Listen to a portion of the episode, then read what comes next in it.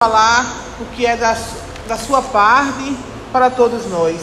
Como todos os irmãos sabem, né, nós estamos na, no aniversário do grupo das senhoras e estamos trabalhando no livro de Esté, onde nós tivemos um estudo bíblico sobre Esté e a irmã Sandra pediu hoje para trazer uma mensagem, mas também nós temos como pano de fundo a rainha Esté, né? Então vamos abrir a nossa Bíblia em Esté, capítulo 5, e o verso é o primeiro.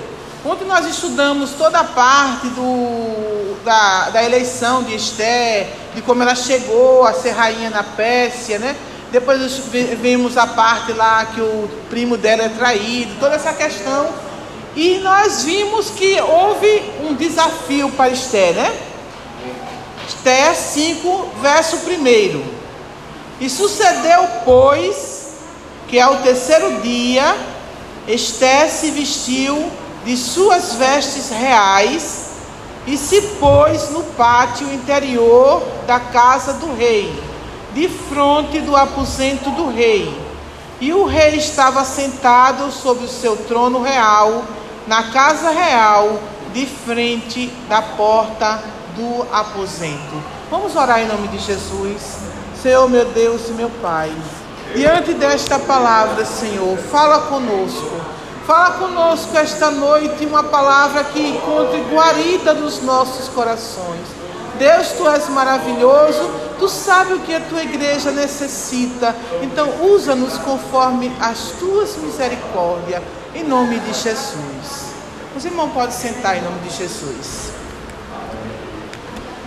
Então, vamos fazer o seguinte: eu vou, eu vou voltar um pouquinho na, no capítulo 4 de Esther, porque no capítulo 4 de Esther houve uma decisão de Esther, houve uma escolha. Esther, como a irmã Sandra tinha dito, ela foi escolhida, ela foi eleita para ser a rainha da Pérsia. Mas agora Esther, no capítulo 4, no verso 16, ela tem que fazer uma escolha, porque Esther se viu diante de, uma, de um desafio diante de um impasse. Se ela falasse com o rei, a sentença seria a morte. Mas se ela também não falasse, a sentença também seria a morte de todos os judeus. E o primo dela chega para ela e diz: Você não vai escapar. Você está pensando que você está aí nesse, nesse conforto, nessa situação confortável e você vai escapar? Não se engane você também não vai escapar. Então aquilo tocou no coração de Esté. Esté estava temerosa. Foi isso que nós vimos quando Esté recebeu aquela proposta, aquela ordenança de Mordecai. Vai lá e fala com o rei. Pede para nos livrar dessa sentença de morte. Então Esté estava ali naquela situação e houve temor no seu coração. Mas em que coração não haveria temor, né, irmão? Afinal de contas, ela sabia que se chegasse diante do rei, como ela mesma informa, sem ser chamada, a sentença de morte estaria sobre a sua cabeça. Mas tem momentos na nossa vida que nós temos que tomar uma decisão, e foi isso que Esté fez. Lá em Josué tem um verso que diz: Escolhei hoje a quem sirvais. Então nós sabemos que nós temos que fazer uma escolha. E Esté fez a escolha certa. Ela escolheu fazer o que era o que ela tinha sido proposto para ela, que era ajudar, era ser, era ser instrumento de Deus para salvar o povo de Israel. E aqui no verso 16 ainda, Esther faz uma proposta, no verso 16 do capítulo 4. Ela faz uma proposta, ela diz: Vai, expede para que todos jejuem por mim. Ela pede que jejue por ela, que ela também vai jejuar. Aí eu queria chamar a atenção dos irmãos o seguinte: no, no capítulo 2 de Esté, nós temos uma preparação das mulheres. Porque, como houve aquela seleção, então houve também uma preparação das mulheres. E a Bíblia nos informa que aquelas mulheres ficaram na, num lugar chamado que era a Casa das Mulheres durante um ano. E seis meses elas foram purificadas com mirra. E depois de seis meses, com os olhos especiais. para poder se apresentar diante do rei. Esther tinha passado também por esse processo, esse processo de purificação. Olha, irmão, foi um ano, seis meses, aquelas mulheres estavam sendo é, cuidadas com mirra e seis meses com óleos e outros produtos que tinham na época para deixar aquelas mulheres muito, muito belas, muito bonitas, muito cheirosas, né? Muito perfumadas. E foi assim que aconteceu antes da apresentação daquelas mulheres ao rei Assuero. Nós temos conhecimento que na nossa época existem alguns programas de grande audiência que faz transformações de mulheres. As mulheres estão às vezes com problemas dentários, com problema no cabelo, na pele, não sei aonde. Então, eles vão para aqueles programas, se inscrevem, né? Aquele concurso e ganham aquela oportunidade de fazer aquele tratamento. Aí elas vão para lá, né? Aí às vezes está é, tá com problema dentário, assim, sem os dentes da frente. Aí vai lá para um dentista especial, né? Aí quando sai, sai com aqueles dentes bem alvo, bem bonito. Aí eles fazem todo aquela, aquele aparato, colocam elas atrás de um, de um, de uma coisa lá, de um anteparo. E daqui a pouco surge aquela mulher e é uma nova mulher. É aquela mulher que você não imagina que existia por baixo daquela mulher tão descuidada, com aquela pele tão, tão problemática, com aqueles dentes todo, todo complicado. Então, há um processo de transformação. E eu queria que os irmãos fossem comigo em Efésios. Efésios. É no capítulo 4. E no verso, eu vou começar no verso 20. Mas vós não aprendestes assim de Cristo, se é que tendes ouvido, e nele fostes ensinado, como está a verdade em Jesus. Que quanto ao trato passado, vos despojeis do velho homem que se corrompe pela concupiscência do engano Irmãos, aqui no livro de Efésios, Deus está falando conosco e Paulo diz assim: se é que aprendestes, para nós nos despojarmos do que? Do velho homem. Aquelas mulheres, quando vão para lá, elas se despojam de tudo aquilo que elas trouxeram, de toda aquela coisa, aquela roupa feia, aquele cabelo feio, aqueles dentes feios, de tudo. Elas têm uma transformação. Deus está nos chamando para nos despojarmos também do velho homem. Todos nós sabemos que o velho homem se assemelha com o mundo. E ele está dizendo aqui: o que, é que a gente faz, irmão? Quando a gente está com aquela roupa suja, com aquela roupa que a gente usou o dia todo, a gente tira e joga para lá para lavar. É isso que Deus está nos propondo hoje aqui. Vamos para o verso 23. E vos renoveis no vosso sentido. Aqui é que está a questão. Ele nos chama para nos renovarmos no nosso sentido. Neste momento é que vai ocorrer a transformação do homem. É neste renovar que acontece com as mulheres que estão lá. Esse renovar é o que vai acontecer quando nós nos despojamos do velho homem. Nós vamos renovar através do que, irmão? Nós vamos ter agora um novo pensamento. Nós vamos ter agora uma nova forma de ver a vida. Nós vamos ter agora uma nova experiência. Hoje foi cantado muito aqui é que a experiência é pessoal. É pessoal. A minha experiência não pode ser a sua, nem a sua pode ser a minha. O tratamento que aquelas mulheres tinham lá era pessoal. Porque Deus quer tratar com você pessoalmente. Ele é um Deus pessoal e ele sabe a sua necessidade. Ele sabe aonde está a sua fraqueza. Ele sabe onde está a sua deficiência. Mas para isso, nós temos que usar o que? Nós temos que nos revestirmos de Cristo, que é o que o verso diz: "E vos revistais do novo homem que segundo Deus, criado em verdadeira justiça e santidade. nós sabemos que servimos a um Deus que é santo. E quando nós nos aproximamos dele, é isso que ele requer de nós. Aí você diz, mas irmã Raquel, nós já saímos do mundo, nós estamos servindo a Deus, nós fazemos tudo. Só que, irmão, nós precisamos fazer isso todos os dias. Se você prestar atenção, nós temos 24 horas no dia e muitas vezes nós dedicamos apenas 10 minutos para Deus. Só que Satanás trabalha o tempo todo. Ele trabalha o tempo todo e não descansa. Jesus disse para os discípulos: nem uma hora poder vigiar comigo. Nós às vezes ficamos cansados. É verdade. Os discípulos estavam com Jesus e ficaram cansados. Mas Jesus está nos chamando para ter um contato especial e diário com Ele. Esse contato, irmão, se encontra na palavra de Deus e na oração. Esse é o nosso óleo. Essa é a nossa, a nossa unção. Isso é que nós nos, nos faz nos aproximarmos de Deus. Porque é através desta comunhão pessoal, intransferível, que nós vamos encontrarmos com Deus diariamente e nos tornarmos e nos revestirmos desse novo homem.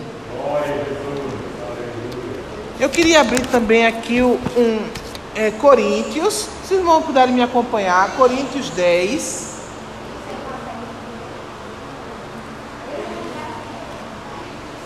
Coríntios 10, é o verso 4, 3, 4 e 5. O 4 e 5. Porque as armas da nossa milícia, preste atenção, irmão. Paulo está dizendo aqui que as armas da nossa milícia. Quando nós falamos de milícia, vem na nossa mente o que? Guerra. Nós estamos em guerra. Todos os dias. Ah, tem aquela proposta, tem aquelas pessoas que vai para aquele negócio do, acho que é AA, né? Que eles têm uma proposta lá que você vence um dia de cada vez. A nossa também. A nossa proposta é vencer um dia de cada vez. Porque nós estamos numa luta, nós estamos numa milícia. Aí Paulo está dizendo, porque as armas da nossa milícia são o quê? Não são carnais, mas são poderosas em Deus para a destruição de fortalezas. As armas que nós temos não são qualquer armas. Então, irmão, a gente não precisa ficar preocupado. Ah, porque eu não, tô, eu não consigo. Você consegue. Eu consigo, nós conseguimos. O nosso Senhor, o Senhor dos Exércitos, Ele está conosco e Ele disse que Ele faz e aperfeiçoa a sua obra a cada dia. Então Ele está dizendo aqui que as nossas armas são poderosas em Deus para destruição de fortalezas. Ah, irmão, presta atenção nessa palavra fortalezas. Essa palavra fortaleza não foi colocada aqui por acaso.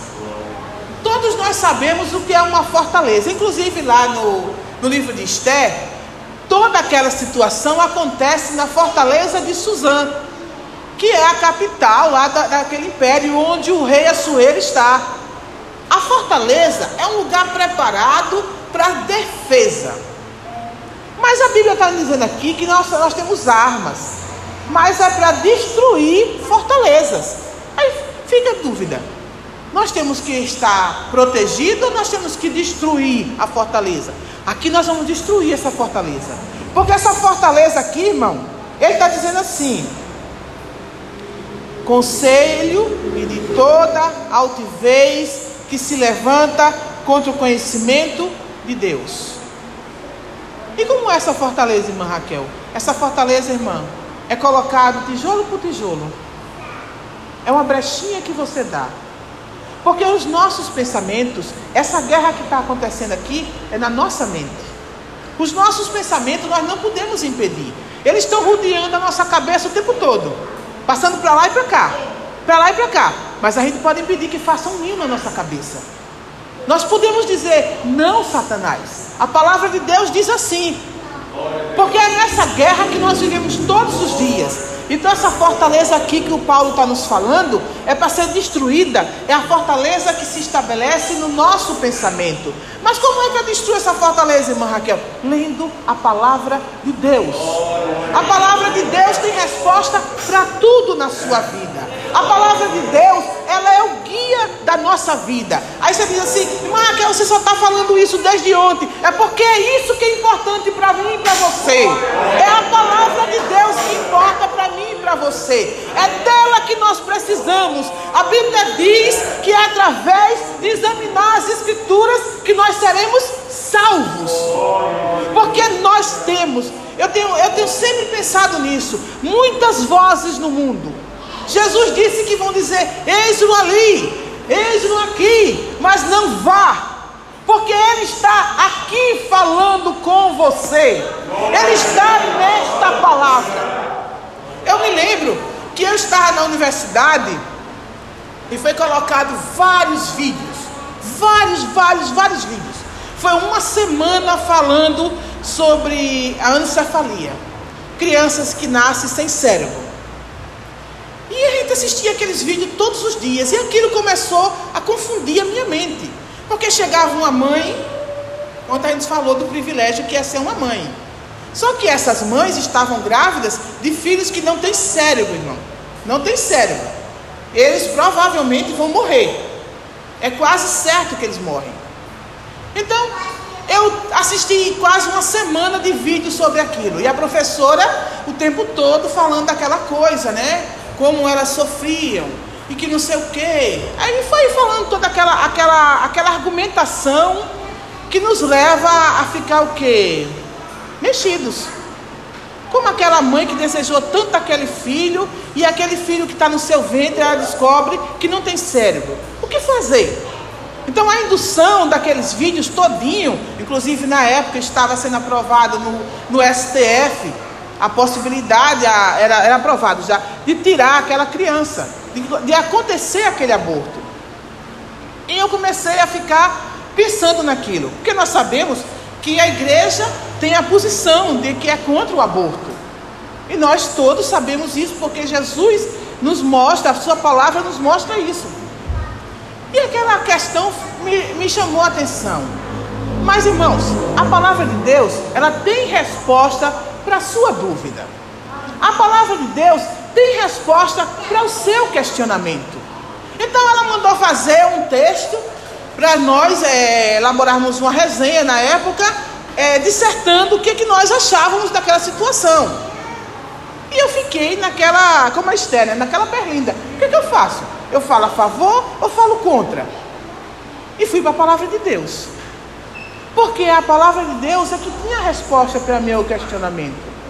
E a palavra de Deus me dizia, aquele verso que eu disse aqui ontem, irmãos, que o Senhor conhece você, sabe o, o tanto de dias que você tem antes que você esteja no ventre da sua mãe.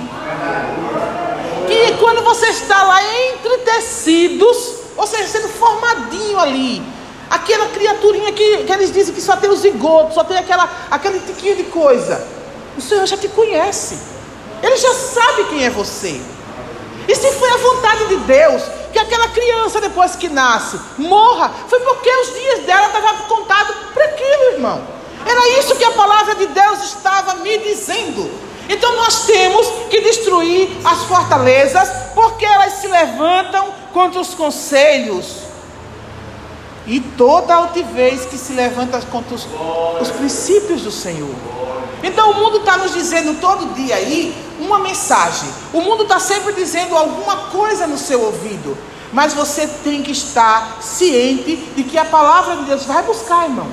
Vai buscar com afinco a palavra de Deus. Ah, irmã Raquel, li, mas não entendi. Você vai entender. Você ora e diz: Espírito Santo, me mostra qual é a tua mensagem. O que é que tu queres para a minha vida? Transforma a minha vida. Ele vai transformar, irmão. Ele vai procurar, porque ele edifica. A Bíblia diz que chega à altura e profundidade de Cristo. Nós não somos servos de Cristo só por sermos. Nós não estamos aqui só por estarmos. Nós não estamos ocupando esses bancos simplesmente porque achamos bonito vir ao domingo ver uns aos outros. Não, irmãos, nós temos compromisso com o reino dos céus. Nós temos compromisso com esse Deus que não veio para a terra, derramou o seu sangue precioso. Olha, pensa comigo, irmão. Foi o sangue precioso de Jesus que foi vertido naquela cruz, um homem sem pecado, o próprio Deus se encarnou e veio salvar a irmã Raquel, e veio salvar você, veio nos salvar, veio salvar a humanidade, e para isso nós temos que estar firmes na rocha, firmes no que aprendemos. Naquela, naquele momento em que Esther se viu em dúvida, ela foi fazer o quê? Ela foi jejuar. Mas ela fez uma outra coisa também. Ela pediu que jejuasse por ela. Então, nosso compromisso é um com os outros, irmãos. Você não está entendendo? Você não está compreendendo? Você está em dúvida? Pede ajuda. Fala com teu irmão. Pede ajuda Pede ajuda na leitura da palavra, na oração, na necessidade que está na tua casa, na necessidade que está no teu casamento, na necessidade que está com o teu filho, porque nós somos um corpo, irmão. E se o, se o pé da irmã que estava lá com o tumor incomodava ela, se tiver um problema no nosso meio, incomoda todo o corpo. Todo o corpo tem que sentir, porque o corpo foi feito para isso para um auxiliar o outro. E não existe, irmão, um membro melhor do que o outro. O pé não é melhor do que a mão, nem a cabeça é melhor do que, do que as pernas. Não é, irmão. Todos são importantes. Quando você sente a, o calo no seu pé, quando você sente o tumor no seu pé, você não pode se locomover. Então é importante. Então a Bíblia está nos dizendo aqui que nós vamos destruir fortalezas. Que nós vamos destruir fortaleza. Vamos destruir fortalezas. Sabe como, irmão? Quando, é, quando a dúvida chegar no teu coração, quando algo chegar no teu coração, vá para a palavra de Deus. Vá procurar a palavra de Deus. Vá orar. A ansiedade vai embora. Vá para os pés do Senhor Jesus. Que a ansiedade vai embora. Vá para os pés do Senhor Jesus. Que a depressão vai embora. As pessoas falam que o mal desse século é a depressão. Nós trabalhamos com jovens. Mas os jovens que nós trabalhamos são muito fracos. São muito fracos. Eles não têm, eles não têm atitude, eles não sabem para onde ir. E nós temos hoje no mundo um monte de gente chamada de influência. É do jogador de futebol, é da mocinha que faz não sei o quê, é da menininha, porque tem umas menininhas também. Tudo influenciando.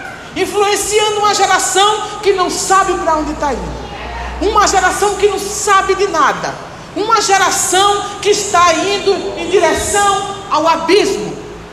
Mas nós sabemos. Nós temos compromisso com essa geração. Por isso que você tem que aprender de Deus todos os dias. Por isso que você não pode ser simplesmente um crente nominal. Eu achei interessante uma passagem que eu encontrei em Marcos.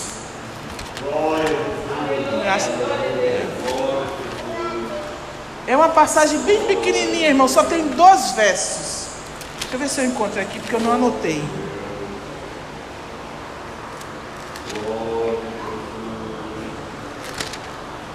Eu não estou encontrando agora, mas eu vou falar para você. É uma passagem que está em Marcos, quando Jesus é preso. Eu achei tão interessante aquela passagem, porque só tem dois versos, 51 e 52. E diz que naquele momento que Jesus foi preso, os discípulos fugiram. Mas apareceu um jovem vestido com lençol e começou a seguir a Jesus. Que estavam os, os soldados levando Jesus, e aquele jovem com lençol viu aquele alvoroço e começou a seguir Jesus.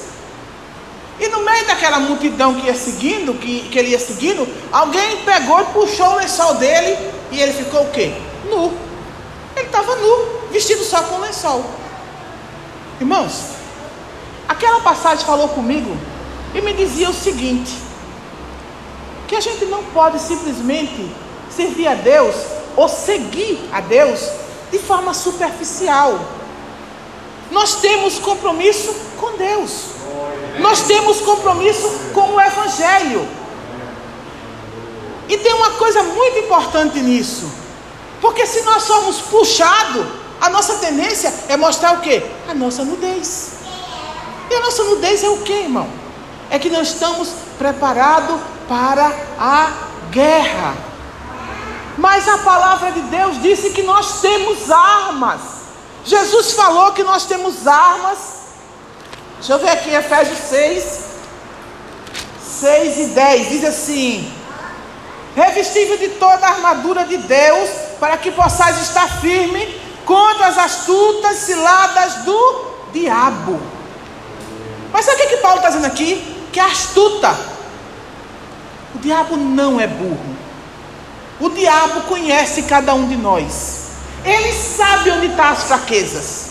Mas nós podemos dizer, como Neemias disse: Eu estou fazendo uma grande obra e não vou descer. Está entendendo, irmão? Você tem que ter audacioso. Por isso que você vai ter que ter. Você vai ter que ter essas armas que ele está falando aqui. Vai ter que ter cingido vossos lombos, é o, cap, é o verso 14, com a verdade. Vestir a coraça da justiça. Nós estamos vestindo agora a roupa, irmão. Porque a palavra de Deus diz que era para nós nos despojarmos do velho homem. Nós agora estamos vestindo a roupa. Esther, quando foi jejuar e pediu para as irmãs e as moças e todos os judeus jejuar com ela, ela estava se despindo do velho homem. Aquele homem que deixa a pessoa fragilizada, aquele homem que coloca dúvida no seu coração, aquele homem que diz: Você não consegue. Ela se revestiu de poder e é isso que nós precisamos. Nós precisamos nos revestir de poder. E as armas que nós precisamos está aqui. Cingir os lombos com a verdade. Vestir a coraça da justiça. Calçar os pés na preparação do evangelho da paz. Tomando sobretudo o escudo da fé, com o qual podereis apagar todos os dardos inflamados do maligno. O escudo da fé, irmão, tem que nos proteger dos pés à cabeça. O escudo da fé tem que estar entranhado dentro da gente. O escudo da fé tem que dizer para Satanás: Eu creio nesse Deus, mesmo que tudo esteja ao contrário, irmão.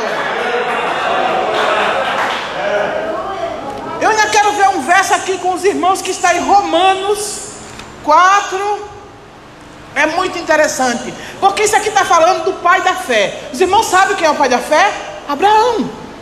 Mas aqui em Romanos 4, o verso diz, eu vou ler o 17, mas eu quero mesmo é o 18. Diz assim: Como está escrito, está escrito, Romano está dizendo que, como está escrito, por paz de muitas nações te constituí, perante aquele no qual creu, a saber, Deus, o qual vivifica os mortos e chama as coisas que não são como se fossem. Ele está falando aqui da promessa que Abraão recebeu. Mas veja o verso 18 que diz: O qual, em esperança, creu contra a esperança. Dá para entender isso? Nós temos duas esperanças aqui. Abraão creu em esperança, creu contra a esperança. Mas vamos pensar assim. Vamos imaginar a nossa mente. Estou terminando. Vamos pensar na nossa mente. Abraão chega diante do espelho. Não, que não sei se naquela época tinha espelho, né? Chega diante do espelho. Pense você agora. Imagine você. Chega diante do espelho e Abraão, 100 anos. 25 anos, irmão. A mulher estéreo, né? Ele chega diante, diante do espelho, está tudo murcho. Tudo caído. Os cabelos todo branco.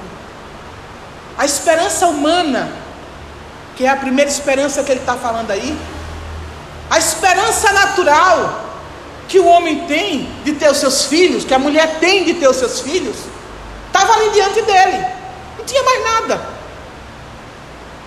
Mas ele creu contra a esperança, ou seja, contra o seu próprio corpo, ele continuava crendo, irmãos. E é isso que nós temos que estar firme. Nós temos que estar firme que mesmo que as circunstâncias sejam todas ao contrário, nós continuamos crendo. Porque é isso que nós vamos fazer quando nos revestirmos do escudo da fé.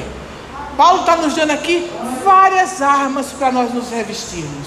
Várias armas. Começa, irmão. Começa todo dia falando com o teu Deus, mas falando de uma forma especial. Não seja mecânico, fale de uma forma especial. Diga para ele: Eu quero um pouco mais. Eu quero um pouco mais de ti. Eu quero entender um pouco mais desse plano de salvação que está na tua palavra. Eu quero chegar nos céus. Eu quero ter as minhas vestes brancas lavadas sangue do Cordeiro. O título dessa, dessa mensagem, irmão, são vestes reais, porque nós começamos com Esther, dizendo que ela estava o quê? Esther se vestiu de suas vestes reais e se pôs no pátio. Ela só se pôs no pátio, irmão, depois que ela jejuou. Ela só se pôs no pátio depois que ela se humilhou, depois que ela procurou a providência de Deus, depois que ela se despojou daquela roupa de temeridade, de falta de fé, de falta de confiança em Deus, de, de medo, de medo diante da morte. Depois que ela se despojou daquilo, ela se vestiu de suas vestes reais que hoje nós nos levantamos. Agora tem uma coisa importante aqui também que eu queria salientar. E se pôs no pátio.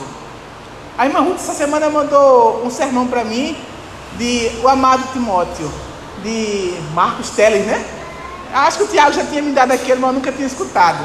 Aí tem uma música que ele canta lá que acreditar no Evangelho é ir. Eu achei muito interessante isso. Que forma resumida de dizer, né? Acreditar no Evangelho é ir. Porque quando nós acreditamos que estamos revestidos pelo poder de Deus, nós vamos ficar em Jerusalém até que do alto sejais revestido do poder. E depois que eles ficaram em Jerusalém, aquele templo foi tomado pelo Espírito Santo e eles se levantaram. E naquele dia, três mil almas se converteram a Jesus foram batizadas, irmão, reconheceram o Rei da Glória, reconheceram que o Deus tinha se encarnado para salvá-los. Então nós temos que nos revestir todos os dias, irmão, porque essa igreja aqui precisa de um povo revestido, de um povo vestido de vestes reais. Você foi nação santa, você é nação santa, adquirido. Você não é pouca coisa. Pode dizer para Satanás: Satanás, eu vou ter atitude com meu Deus. Eu tenho compromisso com meu Deus. Eu tenho responsabilidade com a obra de Deus. E eu garanto a você que o Deus que começou a boa obra, ele vai terminar. Pode acreditar, irmão. Vamos nos revestir de eu agradeço a oportunidade em nome de Jesus. É mais Sandra, por favor.